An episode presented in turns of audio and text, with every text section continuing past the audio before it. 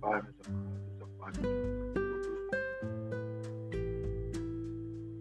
Hoje eu quero compartilhar algo da parte de Deus que é escute escuta Mateus 7, versículo 2. Portanto, tudo que vós quereis em nome vos faça, fazemos também vós, queremos ter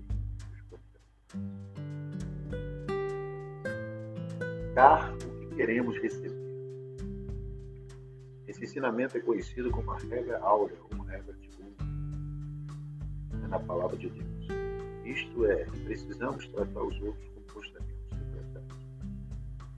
Se quisermos amor, temos que amar. Se quisermos perdão, temos que perdoar. Se quisermos misericórdia, temos que ser misericordiosos. Os egoístas jamais pensam nisso, pois só pensam e amam. Um princípio norteador desse versículo é a famosa regra de ouro.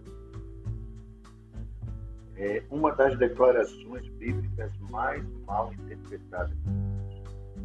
Não se trata de um resumo de toda a verdade cristã, tampouco do plano redentor de Deus. Assim como não é possível desenvolver todo o estudo de astronomia com base na canção infantil Brilha, brilha, Não é verdade? Também não podemos construir nossa teologia com base apenas na regra de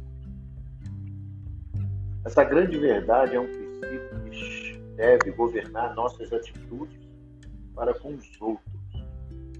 Aplica somente aos cristãos e deve ser praticada em todas as áreas da vida. A pessoa que pratica a regra de ouro recusa-se a dizer ou fazer qualquer coisa que prejudique a si mesmo e ao próximo e aos outros. Nosso julgamento em relação aos outros deve ser governado pelo princípio. Por esse princípio, princípio cristão, pois do contrário, tornamos-nos orgulhosos e críticos. Nosso caráter espiritual se degenera. A prática da regra de ouro libera o amor de Deus em nossa vida e nos capacita a ajudar os outros, mesmo os que querem nos prejudicar. No entanto, meus amados, é importante lembrar que a prática dessa regra tem um preço. Se desejamos o melhor de Deus para nós e para os outros, mas os outros resistem à vontade de Deus, sem dúvida sofreremos oposição. Somos o sal que queima a ferida aberta e a luz que mostra a sujeira. Então, temos que entender isso. Que você possa fazer desse versículo a sua regra de vida de hoje. Né? É, tudo que vós quereis que os homens vos façam, fazê-lo também vós, porque esta é a lei. Conhecida na Bíblia como a regra de. Ela não resume toda a Bíblia mas sim ela quer que a gente, que essa regra venha governar nossas atitudes para com outros. Como você tem tratado as pessoas? Qual a sua atitude para com outros?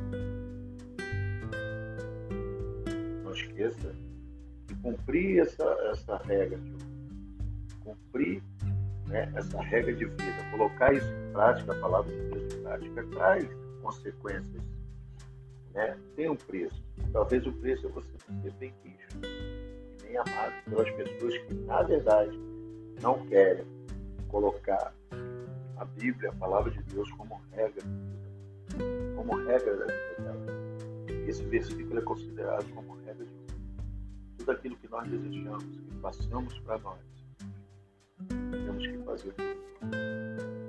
Deus te abençoe e te guarde. Este dia abençoado fique na paz. Eu sou o pastor dos campos. Fala assim.